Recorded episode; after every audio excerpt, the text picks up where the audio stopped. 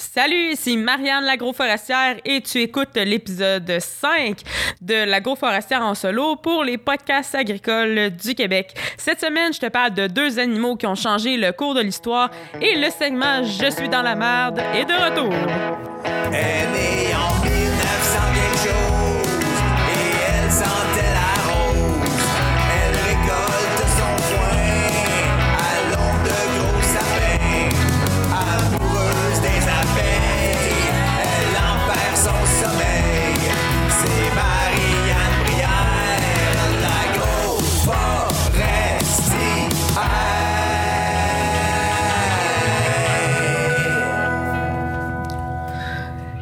À toi, j'espère que tu vas bien. Au moment où je te parle, en ce moment où j'enregistre le podcast, on vient de changer l'heure, on vient de passer à l'heure normale, euh, puisque l'été, on est à l'heure avancée. Puis, euh, je sais pas pour toi, mais moi, je, trou- je trouve ça difficile à peu près. On dirait que jusqu'au mois de janvier, donc euh, novembre, décembre, au niveau de la luminosité, c'est quand même un effet euh, euh, négatif là, sur mon moral. Je trouve ça plus dur, euh, je trouve ça plus plus mettons. Puis là, en ce moment, tu te dis, ben, c'est quoi le rapport avec l'agriculture? Il y en a pas. Mais tant qu'à te parler de changer d'heure, je suis allée m'informer, en fait, c'était quoi le... Pourquoi est-ce qu'on fait ça? Puis, bon, à la base, c'est un physicien américain, Benjamin Franklin, qui a proposé en 1784 de décaler les horaires pour économiser de l'énergie. Puis c'est euh, juste en 1916 pour que l'Allemagne euh, adopte cette pratique. Puis au Canada, euh, on l'a adopté en 1918. Puis euh, après la Deuxième Guerre mondiale, le gouvernement fédéral a imposé l'heure avancée à l'année à la grandeur du Canada. Puis depuis 2006, l'heure avancée d'été est instaurée du deuxième dimanche de mars jusqu'au premier dimanche de novembre. Puis euh, c'était quand même cool euh, de noter que le changement d'heure, c'est maintenant une compétence provinciale. Donc, si on voulait, ben, au Québec, on pourrait cesser ce changement d'heure-là. Puis d'ailleurs, il y a seulement le Saskatchewan qui est, c'est la seule province du Canada qui ne change plus l'heure. Puis pourquoi est-ce qu'on faisait ça? Ben, à l'origine, l'idée d'avancer à l'heure d'été, ça permettait de synchroniser les heures où ce qu'on est réveillé puis actif au travail avec les heures d'ensoleillement. Puis ça, ça permettait aussi de réduire la consommation d'énergie en euh, réduisant l'utilisation de l'éclairage le soir. Sauf que maintenant, euh, cette raison-là est quand même désuète parce que euh, l'éclairage, en fait, c'est seulement 5% des coûts en électricité des ménages. C'est maintenant vraiment le, le chauffage qui est qui, euh, qui prédomine dans ces coûts-là. Puis en plus, on a des ampoules de moins en moins énergivores. Euh, donc là, euh, pourquoi est-ce qu'on continue de changer l'heure? En fait, en plus, à peine 20% de la population mondiale change l'heure pendant l'année, puis surtout ch- sachant que les avantages énergétiques maintenant sont très limités, on peut se le demander, là, pourquoi est-ce qu'on change encore l'heure deux fois par année? Pourquoi est-ce qu'on s'inflige ça? Ben là, en ce moment, la principale raison, c'est de nous euh, synchroniser avec les États-Unis, qui est notre principal partenaire économique. Puis il y a aussi la tradition qui remonte euh, à plus d'une centaine d'années. Donc on s'entend. Quand les États-Unis éternuent, le Canada se mouche. Donc, euh, en fait, c'est pour se synchroniser nos marchés économiques qu'on euh, s'inflige encore ce changement d'heure-là. Mais étonnamment, pour la Saskatchewan, eux, ils sont dit euh, non, on arrête ça, c'est totalement inutile. Donc, il y a quand même un avantage d'être synchronisé avec la bourse de New York. Là. Je pense qu'au Québec, c'est ça le- la principale raison là, pour, euh, pour les marchés économiques. Donc, bref, c'était ma parenthèse, euh, mon intermède, si vous voulez, pas, pas du tout euh, agricole, mais des fois, juste avoir des, des- savoir des petits trucs pour notre culture générale, euh, c'est toujours intéressant. Euh, moi, je suis une grande fan de jeux télévisés, de connaissances générales. Donc, bref, j'aime toujours en apprendre plus, puis ça me tentait de vous le partager. Donc maintenant, on passe au segment suivant. Je suis dans la marde. Je suis dans la grosse marde. Oups. Alors, euh, j'ai Héloïse Fabry qui m'a envoyé une histoire euh, euh, de, bad luck, tout ça. D'ailleurs, euh, n'hésitez jamais là, à me contacter, soit via Instagram, via la page Facebook des podcasts agricoles du Québec, via ma page, euh, l'agroforestière tout simplement. Sur n'importe quelle plateforme, vous, pouvez me, me joindre en tout temps. Vous tapez l'agroforestière, euh, L-A-G-R-O-F-O-R-E S-T-I-E-R-E. Donc, l'agroforestière, comme ça se prononce, euh, pour m'envoyer soit des, des témoignages au niveau de, de si vous êtes une, si, si t'es une femme en agriculture, puis que t'es, t'es arrivé une histoire, puis tu souhaites la partager. Puis je peux garder toujours l'anonymat, là, je, je suis pas obligée de nommer le nom, mais quand c'est des, choses drôles, là, je me permets quand même de nommer le nom. Donc, euh, Héloïse m'a envoyé ceci, que je vais vous lire, qu'est-ce qui est arrivé. Euh, alors, euh, à un moment donné, ben, Héloïse a invité une de ses amies de l'université qui était en agronomie, mais qui avait pas beaucoup d'expérience avec les animaux, euh, pour faire euh, le train, pour l'aider en fait à faire le train sur la ferme familiale. Puis ce soir-là, ben, elle avait convenu, euh, sa sœur et elle, que c'était Héloïse qui faisait la ration des vaches pour prendre le temps d'expliquer à son amie la routine de base de c'est quoi faire le train sur une, une ferme. Puis avec leurs installations, ben, c'était plus relax de faire la ration par rapport à faire euh, la traite. Donc là, Héloïse a commencé euh, la ration, puis pendant ce temps-là, ben, il n'y avait pas d'autoration. Donc, il devait euh, partir, arrêter les vis, les débouleurs, euh, tout ça manuellement. Quand que c'est c'est inscrit qu'il y avait la, bonne quantité, en fait, sur la balance. Puis là, ben, elle était toute énervée de montrer ça à son ami. Puis le, le dernier ingrédient à mettre dans la ration, ben, c'est l'eau. Fait que là, elle part l'eau, puis au lieu d'attendre de, de, Au lieu d'attendre, en fait, que, l'eau finisse de se remplir dans la ration, ben, elle part ça, puis elle s'en va voir la fin de la traite. euh, donc, elle s'en va voir sa sœur. Puis, ben évidemment, palpage, jase, jase, c'était le temps de donner la ration aux vaches. Puis là, elle se rend compte qu'elle avait oublié d'éteindre l'eau. fait que on s'entend dessus que ça devait faire, ça a dû faire un beau dégât? Donc, euh, il y avait de l'eau dans, même dans la cour jusque dehors, puis tout. Puis en tout cas, son amie, puis, euh, puis elle, elle, se pouvait plus d'en rire. Puis finalement, ben, ils ont soigné les vaches à brouette parce que c'était ben trop trempe partout.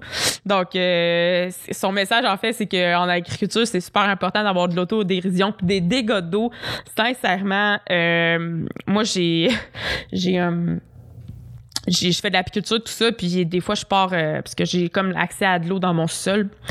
Bref, c'est, je l'utilise comme, euh, comme mielerie, puis le nombre de fois, une chance, j'ai des drains parce que ça serait... J'aurais des beaux dégâts à ramasser euh, assez souvent, j'oublie, mais bon, ça fait partie de la game. On, on fait du mieux qu'on peut, puis des fois, il y a que des, des choses qui nous pop euh, en tête, euh, donc puis on va faire d'autres choses, puis on a oublié qu'on a parti l'eau. Bref, tout ça pour dire que effectivement en agriculture, c'est important de savoir rire de soi, euh, puis euh, sinon c'est plus léger, puis si on se prend au sérieux, ben, à un moment donné, euh, on perd plaisir à notre travail. Donc, euh, tout ça pour dire que, je vous le répète, n'hésitez pas à m'envoyer vos histoires, vos petits trucs. Là. On n'a pas besoin de se rouler par terre. C'est juste, moi, je trouve ça le fun de savoir qu'on est qu'on n'est pas tout seul à ce qui nous arrive des bad luck. Puis euh, que ça arrive à tout le monde, en fait. Même si on a l'impression que tout le monde, ça va super bien sur leurs entreprises, puis que s'il arrive, arrive jamais rien, puis le tracteur brise jamais au mauvais moment, puis etc. C'est sûr, ça arrive à tout le monde, puis je trouve ça le, je trouve ça intéressant de, de partager ça. Donc là, ce que je voulais euh, te parler aujourd'hui, c'est deux animaux qui ont changé euh, le cours de l'histoire. J'ai pêché ça où, ce, ce sujet-là? Tout simplement, dans le fond, je suis une grande passionnée de lecture. J'ai des livres, euh, j'en ai même trop des livres dans ma bibliothèque. Puis à un moment donné, ben moi, quand, quand je suis plus triste, je suis down, au lieu d'aller me chercher du McDo, je vais me chercher des livres. Puis je suis tombée sur un livre super intéressant qui s'appelle euh, 50 animaux qui ont changé le cours de l'histoire. Puis là, je trouvais ça super intéressant, puis je voulais vous partager euh, des fois, je mélange le vous puis le tu. Là. T'as sûrement remarqué, je préfère le tu parce que euh, je- moi, j'aime ça quand on, s'adresse à moi au-dessus. Le vous, c'est comme trop, euh, trop général, mais des fois, le, le vous euh, m'échappe. Donc, c'est pour ça que des fois, Coudon, euh, elle dit vous, elle dit tu, ben, c'est ça qui est ça. Donc, euh, ce que je dis, c'est que je voulais vous partager euh, deux. Deux. euh, pas deux parcours, mais en tout cas deux, deux, deux animaux en fait qui ont, qui ont changé le cours de, de l'humanité. C'est euh, la chèvre et le porc. Puis, dans le fond, j'ai choisi la chèvre et le porc parce que c'est mes deux animaux euh, de la ferme, mis à part les, les abeilles, bien sûr. C'est les deux animaux euh, avec lesquels j'ai préféré travailler, que j'ai vraiment adoré. Puis, ben, je trouvais que ça faisait différent de la vache. On, pa- on parle quand même souvent de la production laitière. Je vais probab- probablement y revenir euh, dans un, un épisode subséquent, mais euh, je trouvais ça intéressant de parler de ces deux animaux-là, euh, entre guillemets, un petit peu moins connus, surtout la chèvre. Donc, une petite gorgée d'eau. Donc, ça vient d'où ça, la chèvre? Euh, donc, donc, donc, euh, je vais regarder mes notes pour pas vous dire n'importe quoi. Euh, il y a supposition que la chèvre a été la première espèce euh, ruminante à être domestiquée par les fermiers et les éleveurs. Euh, ce qui est intéressant de la chèvre, c'est qu'elle est capable de survivre euh, en mangeant des maigres rations dans des environnements difficiles. Puis c'est un des animaux très généralistes qui va fournir à l'homme à la fois de la nourriture puis à la fois de quoi se vêtir. Puis pourquoi on dit des maigres rations? J'ai vu dans un reportage à un moment donné qu'en Afrique, euh, des fois, ils ont tellement rien à donner à leurs animaux que les chèvres mangeaient du carton. Les chèvres produisaient quand même du lait. C'est assez, assez impressionnant qu'à partir du carton, ces animaux-là réussissent à quand même faire du lait. Moi, ça m'impressionne. Puis, dans le fond, la chèvre a été domestiquée il y a environ euh, 10 000 ans en Anatolie, qui est à l'est euh, de la Turquie. On l'élevait pour sa viande, son lait, son cuir, sa laine. Puis elle a joué vraiment un rôle important dans la civilisation humaine euh, qui a- au niveau du, du régime alimentaire de l'homme, puis est aujourd'hui plus un créneau restreint euh, face à l'industrie agroalimentaire dans les pays développés. On bout de la chèvre. Puis euh, moi, en fait, j'ai travaillé dans un justement une entreprise de chef laitière euh, dans le cadre d'un un de mes stages. Puis le propriétaire m'avait donné de la chèvre euh, à, à goûter. Puis, en fait, la chèvre, c'est quand même une viande sèche. Mais une fois dans le croque-pot, tu mets ça 5 heures de temps. Il n'y a rien qui résiste au croque-pot. Ça rend tout tendre. C'était super bon. C'était goûteux. Puis, pour ceux, en fait, qui aiment moins peut-être l'agneau ou le, mouton, euh, ça a un goût vraiment moins fort. Puis c'est, une viande euh, maigre. Donc, c'est, super intéressant à, à intégrer à son, son alimentation, selon moi. Puis, euh, c'est ça, elle donne de la viande, mais pas en énorme quantité, on s'entend, comme le porc ou le bœuf. Puis de la laine, euh, sa qualité, elle peut quand même être excellente, mais elle sera jamais égale à celle du mouton. Puis c'est surtout la chèvre angora, là, qui, dont, dont on se sert de la, de la laine pour faire des vêtements. Euh, puis du lait, ben, elle donne du lait, mais jamais autant que la vache, on s'entend. Puis dans le fond, au Proche-Orient, en Inde, dans les Antilles, où le bœuf puis le porc sont moins disponibles, puis qu'on les mange pas nécessairement pour des raisons euh, religieuses. Ben, la chèvre, c'est encore une source importante de viande. Puis, il y a des chèvres qui ont des longues robes avec de la fourrure, puis les femelles, comme les mâles, euh, ont la barbiche, puis les cornes pointues. Fait que si jamais vous voyez des vous dites, ah, euh, une barbiche, c'est un mâle. Non, non, ils ont toutes des barbiches, ils, peuvent tous avoir des cornes, sont écornés à un jeune âge, souvent en élevage pour. Comme les veaux, en fait, de la même façon, pour éviter euh, que, que les chefs se blessent entre elles et tout ça. C'est quand même des animaux euh, maladroits. Ils sautent dessus, ça court partout. euh. Donc, c'est pour leur sécurité, puis la sécurité aussi des, des éleveurs. Puis, ben, comme les autres ruminants, je sais pas si vous le saviez, mais ils n'ont pas d'incisives, ils n'ont pas de canines. Ils ont, comme les vaches, là, on appelle ça un, un bourrelet dentaire qui, permet d'attraper la nourriture. Euh, évidemment avec les, les du bas, puis les lèvres, puis la langue. Puis, ben, les chèvres adultes, ils ont quatre compartiments d'estomac, comme les vaches, pour digérer les plantes riches en cellulose, puis les transformer en protéines puis en graisse. Tout comme la vache, ben, le rumen, c'est le, compartiment le plus volumineux. Puis, il peut contenir 3 à 11, voire jusqu'à 22 litres euh, de fibres. Puis, euh, en fond, c'est vraiment la, même le, le, rumen a vraiment la même fonction qu'avec pour les vaches. Là. Il y a des, des micro-organismes qui vont s'occuper de briser la cellulose, qui vont faire des, euh, des molécules d'acide gras, qui vont traverser la paroi du rumen. Puis on a le réticulum qui se trouve en dessous de l'entrée de l'œsophage dans l'estomac qui s'occupe de filtrer les, grosses particules pour euh, qu'elles retournent dans la, la bouche de l'animal pour qu'il continue à ruminer. Après le rumen, ben on a le l'omasum qui est comme plein de feuillets, de couches de tissu. Vont s'occuper de pulvériser, d'assécher la nourriture. Puis à la fin, ben on a l'abomasum qui est euh, en fait ce qui ressemble le plus à l'estomac humain, qui euh, il va sécréter des acides, des enzymes digestifs qui vont finir par euh, broyer les aliments avant qu'ils pénètrent le, le conduit intestinal. Les chèvres, euh, c'est vraiment des, brouteuses assez exceptionnelles. Euh, où est-ce que j'étais justement en stage, euh, on les envoyait au pâturage, puis il y avait des arbres dans le pâturage. À la fin de l'été, il y avait plus d'écorce du tout sur les arbres, sur les branches. Bref, c'est assez impressionnant ce qu'ils peuvent manger souvent, euh, si on mettait les, les balles de, de paille un peu trop proches, euh, il y avait accès au plastique, puis les chefs se mettaient à manger du plastique. Mais euh, de la, c'était quoi, de la, de la fétuque qui aimait moins, ça, c'est pas bon, de la fétuque. Ça, là, il en boudait, mais du plastique, ça, c'est bon en Christie.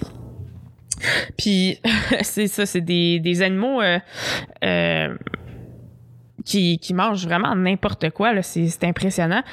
Puis, euh, mais sont attentives à ce qu'ils mangent. Ils vont pas manger ce qui est sale, piétiné, de mauvaise qualité. Puis pourquoi est-ce qu'on peut pas donner de RTM aux chèvres? C'est parce que c'est vraiment des championnes du tri. Mais en même temps, ils mangent n'importe quoi. C'est ça qui est, qui est un peu... Ben, ils mangent n'importe quoi. Ils peuvent manger du plastique, mais ils vont trier. Puis ils peuvent aussi manger des, des chardons, des ronces, des brindilles, de l'écorce, comme j'ai dit. Puis même certaines plantes toxiques là, euh, par rapport aux autres ruminants. C'est des animaux euh, super intelligents, puis ils peuvent, comme j'ai dit, ils peuvent grignoter de tout, euh, même des cartons et des boîtes de conserve. Que euh, euh, c'est pas, c'est pas super nutritif, là, du carton. Euh, c'est des bonnes grimpeuses, sont capables de défoncer des barrières, sauter par-dessus, de d'embarquer sur des, des arbres. Bref, c'est euh, des animaux, des drôles d'animaux, mettons.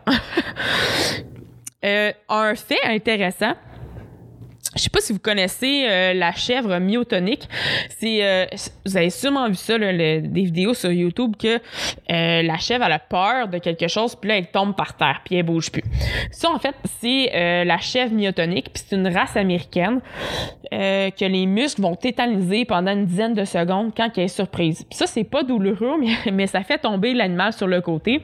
C'est dû à un, un défaut héréditaire qui est appelé la myotonie congénitale. Puis quand ils sont surprises, les jeunes chèvres vont raidir puis tomber. Puis quand ils sont euh, plus âgés, ils apprennent à écarter les jambes ou à s'appuyer sur un objet même pour éviter de de tomber. Puis, dans le fond, la chèvre, elle s'évanouit pas. C'est vraiment ses muscles qui se, paralysent pendant quelques secondes. Puis, euh, pourquoi est-ce que il y a même aux États-Unis des éleveurs qui se spécialisent dans ce type de chèvre-là? Euh, parce que s- ils développent plus de muscles, un peu comme le... le c'est-tu le bleu blanc belge? J'ai un, blanc de mémoire. Ça, le bleu blanc belge ou le blanc bleu bla- belge, en tout cas, le, la, la vache là avec, euh, avec euh, comme des, des muscles doubles, ben c'est pas au- aussi. euh, aussi impressionnant que ça, mais euh, les, ces chèvres-là font plus de muscles, donc euh, il y a certains éleveurs qui préfèrent euh, continuer d'élever ces chèvres-là, donc ils continuent en fait de propager un défaut génétique. Puis d'autres races de chèvres un peu plus spéciales, en guillemets, ben, il y a la chèvre euh, cachemire qu'on utilise pour faire évidemment du, du cachemire, qui est une fibre naturelle euh, des plus chères sur le marché, qui est récoltée une fois par an à, à peu près euh, seulement 200 grammes par chèvre environ. Puis il y a la chèvre Ancora, qui est une autre variété qui est élevée pour son poil long, frisé puis. Puis la chèvre angora, en fait, euh, c'est pour euh, les, euh, les fibres de mohair. Euh, puis les, les boucles de mohair, ils vont pousser toute l'année, puis ils peuvent atteindre jusqu'à 10 cm. Cette chèvre-là, elle, est tondue deux fois par an, puis elle fournit à peu près une moyenne de 4 kg de laine. Donc, on s'entend pour le cachemire, euh, on comprend que c'est euh, c'est ça, c'est 200 grammes, puis c'est très cher. donc, c'est ça doit avoir, c'est comme la, la cocaïne, plus c'est cher au gramme. Euh, puis, euh, dans la mythologie, ben, la chèvre est quand même présente. Euh, mettons, dans la mythologie grecque les, et romaine, ben, les, satires, les satyres cornus habitaient les forêts, puis le dieu Pan, il y a un buste d'homme avec des pattes puis des cornes de bouc. Ces hybrides-là, ils vivaient hors des règles de conduite de la conduite de la civilisation, puis se promenaient à leur gré selon leur passion sexuelle avec les nymphes les- et les femmes qu'ils, euh, qui passaient à leur portée. Donc, euh, Puis la chèvre, figure aussi dans la mythologie scandinave en tant que symbole d'abondance, puis elle est, associée au Noël païen. Pour ce qui est du judaïsme, ben, elle est considérée comme un animal propre qui, euh, au temps biblique, ben, a été offert en sacrifice comme le mouton. Puis à la fête juive de Yom Kippour, ben, les prêtres choisissaient deux, euh, deux chefs, dont l'un était sacrifié, tandis que l'autre était le bouc émissaire euh, qui était relâché dans la nature. Et euh, selon la région, il était porteur des péchés de la communauté. La chèvre euh, fait aussi partie du zodiaque chinois, euh, ainsi que de l'astrologie l'astrologie occidentale. Elle se trouve euh, en fait sous les traits du dixième signe, le Capricorne. Puis avec en fait l'avènement du christianisme son instauration en tant que religion officielle dans l'Empire romain euh, au quatrième siècle après Jesus Christ, ben la, la plupart des anciens dieux païens ont été transformés en démons. Parce qu'on voit souvent justement le, le diable euh, dessiné euh, à- avec des, des, cornes de chèvre. là. Si vous connaissez un, le... C'est le pentacle, mon Dieu, j'ai des blancs de mémoire euh, aujourd'hui. Le, le, la genre d'étoile, là, en tout cas, ça va me revenir, là, peux- qu'on voit toujours là, dans les, les films où est-ce qu'il y a de la sorcellerie puis tout ça. Le... C'est-tu le pentacle? Le pan... Pan, papa, on va... Pan... Ta... Le... C'est ça, le pentacle inversé. Hey là là, mes sciences occultes sont loin. Excusez-moi, il a fallu que je, je fasse mes recherches, c'est-à-dire euh, googler. Puis, euh, c'est ça. Tout ça pour dire que euh, avec le, le- tout ça pour dire que Satan ben finalement souvent représenté avec des sabots, des cornes puis une barbiche.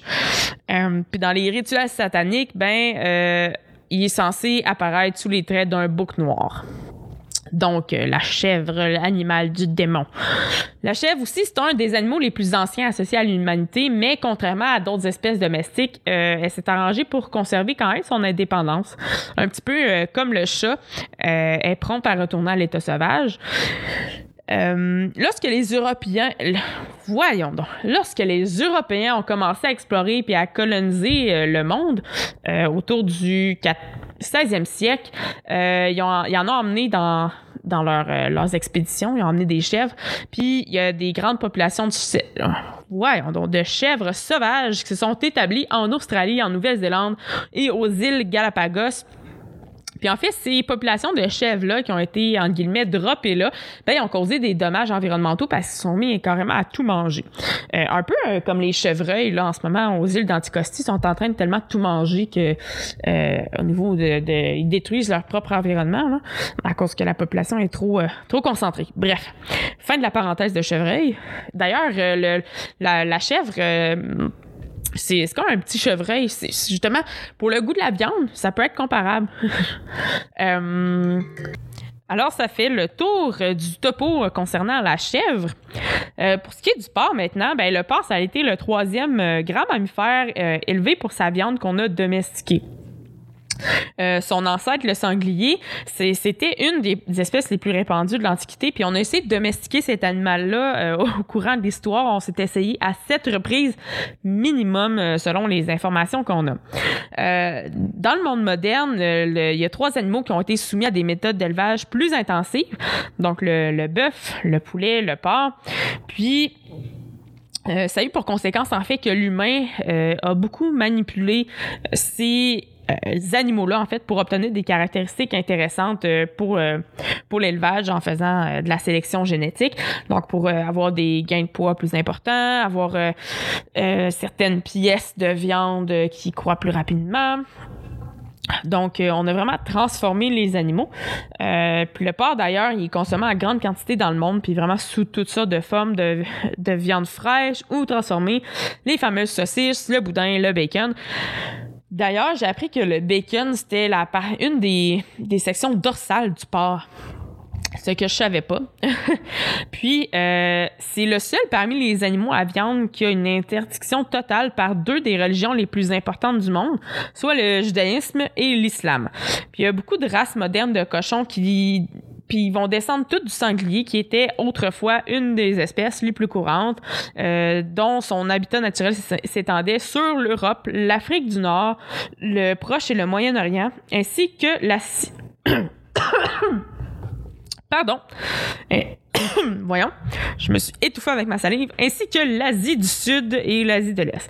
Puis, contrairement au cheval, au bœuf puis au mouton, dont la domestication est intervenue une ou deux fois pour ensuite se disséminer dans toute la population humaine, les archéologues ils pensent que le sanglier a été domestiqué indépendamment en sept occasions dans différents endroits de tout son territoire euh, étendu, en fait que je viens de, de vous nommer. Le sanglier, c'est un animal compact avec une grosse tête, des petites pattes qui est recouvert de, poils rêches, euh, puis avec toutes sortes de couleurs. D'ailleurs, les poils, euh, je crois, euh, écoutez, je, la, référence historique, la période, je m'en souviens pas, mais c'est avec des poils de cochon que les premières brosses à dents ont été inventées. Donc, petit fun fact. Mais bon, c'est ça. Je me, je me rappelle pas de la, date, mais ça doit peut-être au cours des, années 1400, 1500, quelque chose du genre. Euh, puis, les, les, on parle encore du, du sanglier ici. Euh, en fait, euh, c'est ça. Les, les mâles, ben, c'est les mâles qui vont avoir des canines qui vont pousser là, euh, environ 6 cm qui vont utiliser pour se battre. Les, les femelles n'ont pas de canines protubérantes. Puis les mâles sont solitaires, tandis que les, les laits, L-A-I-E-S, la femelle sanglier, puis leur marcassin, ben, ils vivent en troupeau. Puis les troupeaux, ben, les troupeaux. Les sangliers sont omnivores, puis ils mangent autant des végétaux que de la matière animale, vivante ou de la charogne. Puis depuis la préhistoire, ben, l'homme chasse le sanglier pour sa viande. Et l'importance euh, qu'a cet animal-là a été mise en lumière par ses apparitions dans les mythes puis les légendes de nombreuses cultures de la Scandinavie à la Chine. Puis c'est un adversaire euh, relativement redoutable euh, pour le, le chasseur qui est juste armé d'un petit arc de lance puis de flèches. Puis la- l'animal, en fait, il, il, il charge, il peut blesser les hommes, tuer les ornes, euh, les hommes en les encornant avec leur défense. Dans la mythologie grecque, plusieurs sangliers monstrueux se déchaînaient à travers le pays qui euh, détruisaient les récoltes et euh, terrifiaient la population. Puis Artémis, euh, la déesse de la chasse, a envoyé le sanglier géant d'Érimante punir le peuple d'Arcadie. Sa capture a été euh, l'un des douze travaux d'Hercule, puis la déesse, plutôt euh, susceptible mais contente de ne pas avoir reçu suffisamment d'honneur de la part du roi d'Étolie, a envoyé également un sanglier d'Érimante pour ravager son royaume. La bête a été chassée par un groupe de héros dont, on, dont certains faisaient partie des Argonautes. Mais fait étrange pour un mythe grec macho c'est une héroïne atalante qui a blessé la première, euh, le sanglier, et qui a gagné sa peau en récompense. Donc, euh, les femmes, euh, on était là pour sauver, pour sauver le cul des messieurs. là, là, les gars, fâchez-vous pas, vous avez chacun votre heure de gloire. Donc, voilà. Euh, les archéologues ils pensaient que le sanglier avait été domestiqué à deux endroits, soit la Chine puis l'est de la Turquie. Euh, il y a comme 12 à 13 000 ans. Puis la pratique euh, de l'élevage de sangliers s'est progressivement répan- répandue dans les régions voisines. Par contre, il y a des récentes études sur l'ADN des porcs qui ont laissé entrevoir une image vraiment différente puis assez inattendue, qui ont, puis ça l'a remis vraiment en question toutes les théories euh, sur la domestication animale. Il y a des chercheurs qui analysaient l'ADN de races modernes de cochons issus de régions différentes puis ont découvert que chacune était reliée à des populations locales de sangliers.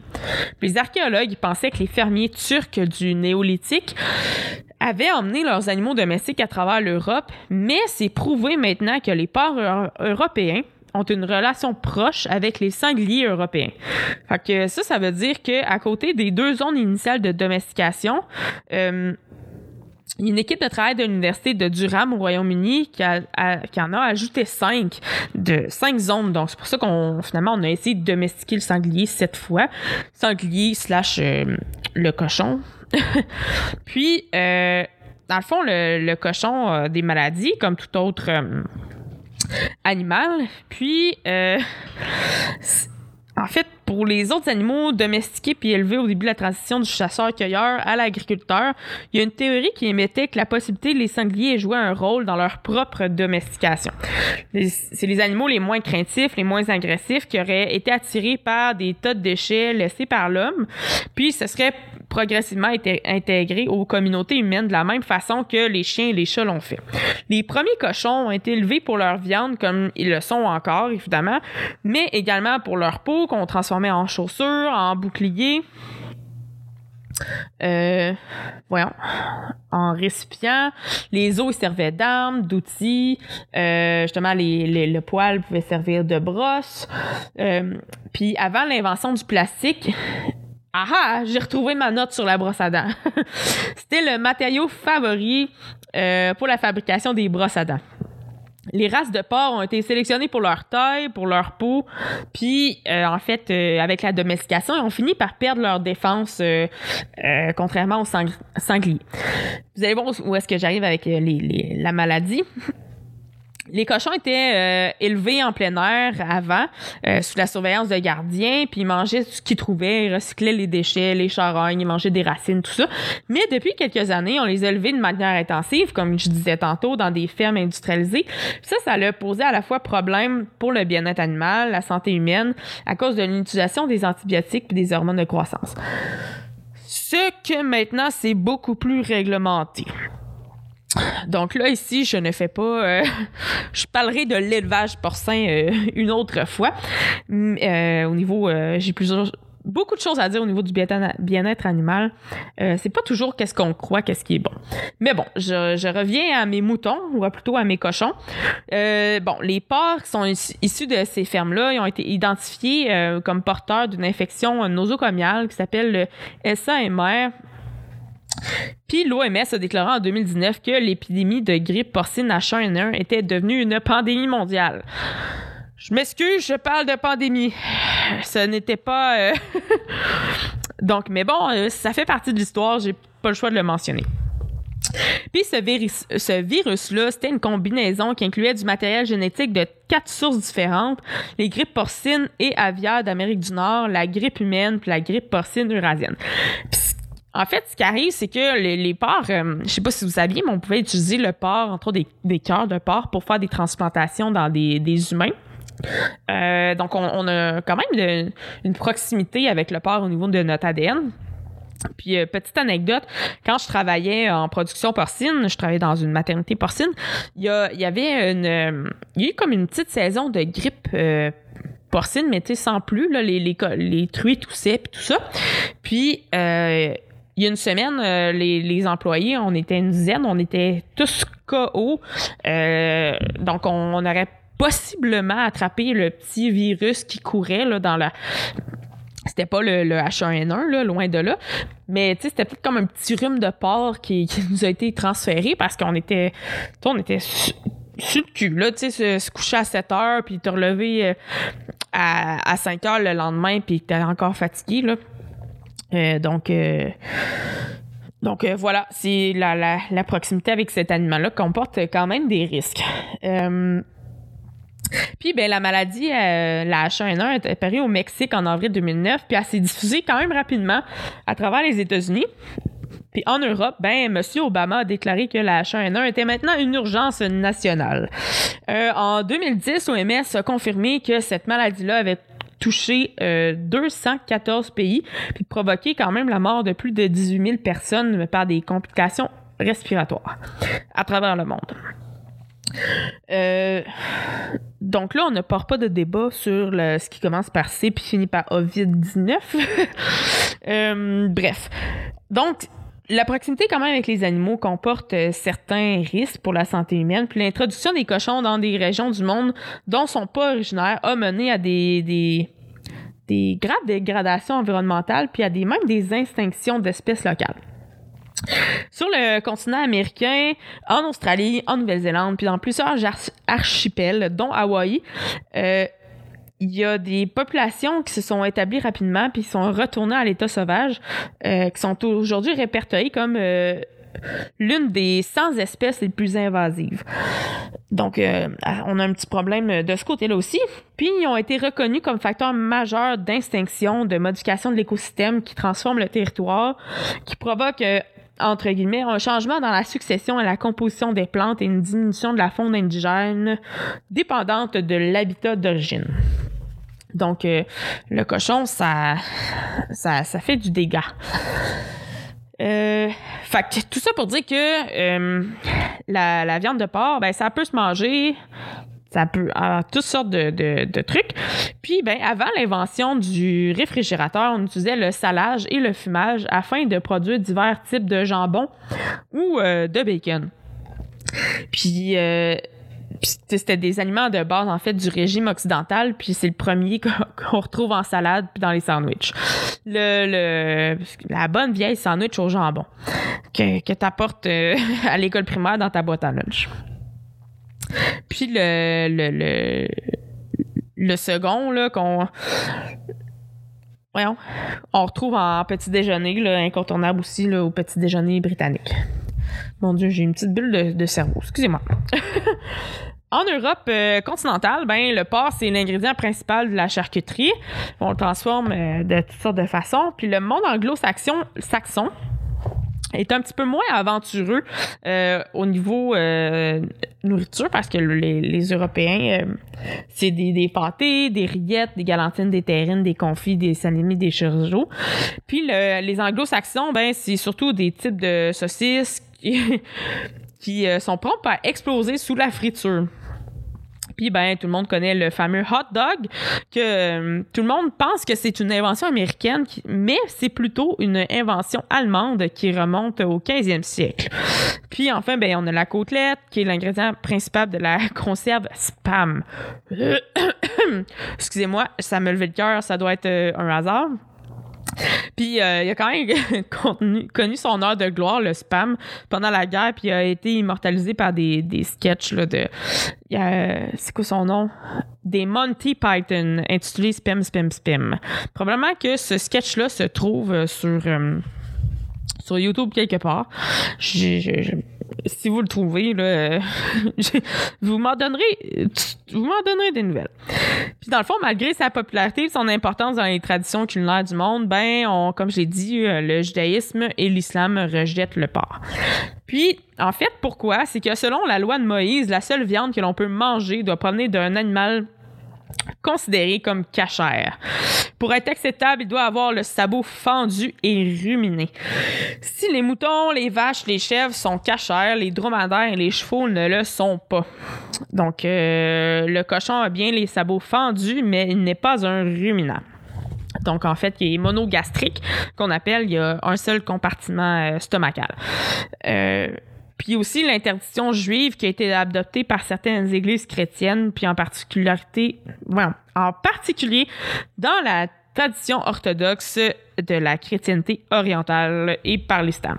Dans le fond, le Coran affirme sans équivoque, je vous lis ça, je te lis ça. Je sais pas encore si je vous dis vous ou tu, je vais, je vais décider un jour, là.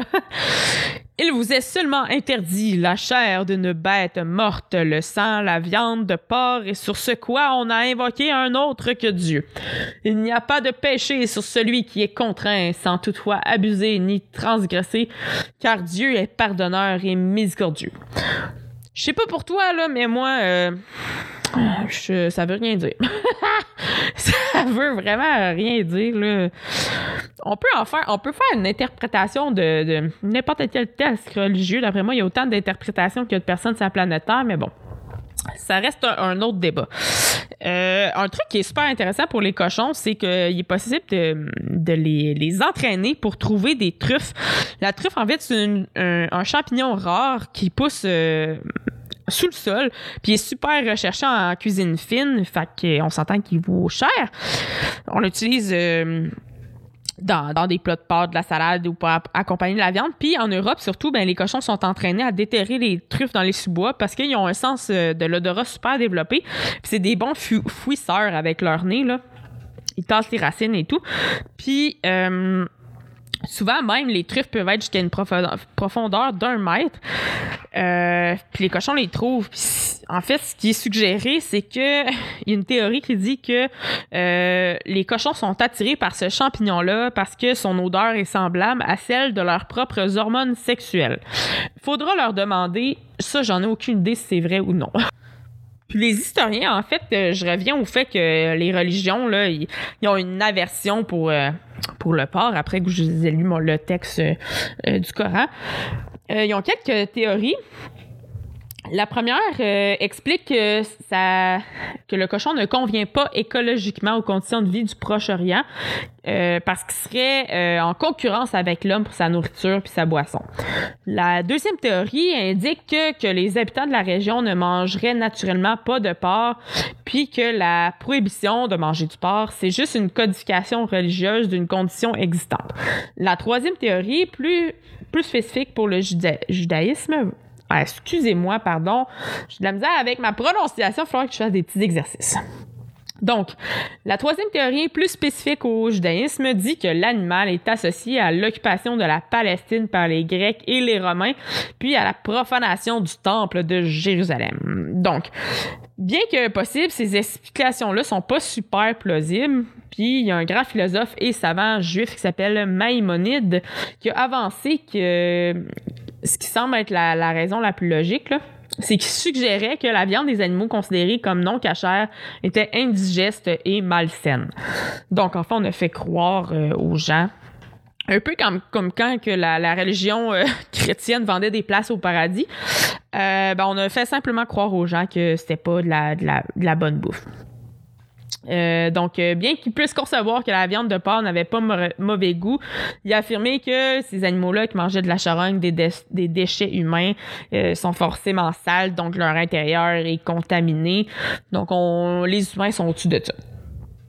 Euh, Maïmonide, euh, qui est le philosophe dont je parle depuis tantôt, avait probablement raison sur le fait que la viande de porc était dangereuse pour la santé, puisqu'en plus des problèmes déjà évoqués, elle transporte un nombre impressionnant d'agents pathogènes et de parasites. Là, ici, on est en 1135 euh, et en 1200, jusqu'en 1204, ce monsieur-là. Donc, on s'entend que c'est plus le cas. Là. On mange pas euh, plein de chenoutes quand même. Là. la, filière porcine au Québec fait ses devoirs. Donc, euh, je ne veux pas de poursuite. Ceci euh, est des faits historiques. Je répète, ceci est des faits historiques. Parce qu'on, dans la... c'est ça, je ne veux... euh, je ne voudrais pas froisser personne ici. Euh, hashtag Génération Snowflake. bon. C'était ma petite ligne éditoriale. Tout ça pour dire que, en fait, les, c'est ça, les micro-organismes, se retrouvent dans la viande crue euh, ou insuffisamment cuite. On, on se fait pas de tartare de poulet, tout le monde. On se fait pas de tartare de porc. Même du tartare de bœuf, je trouve que hmm, faut être safe, faut être safe. Parce que oui, euh, vous allez peut-être en entendant parler de, parler de tartare de poulet, mais j'ai une amie qui est, infirmière et qui a déjà reçu des gens qui euh, avaient une intoxication alimentaire puisqu'ils s'étaient fait du tartare de poulet. Donc, euh, je vous apprends que le poulet est possiblement porteur de salmonelle. Il faut le cuire. On ne mange pas du poulet cru. Donc, fin de la parenthèse. Euh, donc, c'est ça. Si n'est pas cuite, ben, tu peux avoir la bactérie E. coli, la listeria, la salmonelle, le- la yersinia, bref, toutes, toutes des petites bactéries avec des super beaux noms. Puis le cochon aussi, il est porteur de certains parasites euh, que je nommerai pas parce que c'est écœurant des parasites, tout simplement, pour pas que ça commence à vous gratter non plus. Puis en fait, euh, il y a deux infections qui sont les plus dangereuses qui peuvent être transmises par la, la viande de porc, sont la la la trichiose causée par l'ascaride puis la cystécose due au Ténia solium. Mettez-vous pas à chercher ça sur Internet. Ce sont deux parasites. Je ne conseille pas ces recherches si vous ne souhaitez pas faire de cauchemar. Et euh, bref, tout ça pour dire... euh, parce que, vous savez, en, parlant de parasites, je vais faire un, petit intermède. Étant donné que j'ai une formation en technique de, de santé animale, j'ai euh, j'ai eu des cours sur les parasites. Puis le symptôme le plus fréquent d'une infection parasitaire, je sais pas si tu sais c'est quoi, c'est l'absence de symptômes. Donc, euh, ne paniquez pas. Mais tout ça pour dire que euh, on est possiblement, on a peut-être des, des petits amis à l'intérieur de nous, puis on n'est pas au courant. Parce qu'en fait, il faut quand même une grosse charge parasitaire chez euh, un, organisme vivant pour qu'il commence à avoir des symptômes. Donc euh, voilà, euh, petit intermède, encore une fois. Allez pas googler ça. Dans le fond, on a, comme je disais tantôt, la filière porcine fait ses devoirs. On a introduit des règles d'hygiène strictes puis contrôlées pour, ces maladies-là pour éviter qu'ils se développent dans les, pays occidentaux, mais euh, sont relativement courantes en Chine, en Asie du Sud-Est, en Inde, en Afrique subsaharienne, puis en Amérique latine. Donc, euh, on a quand même des, précautions à avoir quand on décide de consommer du porc.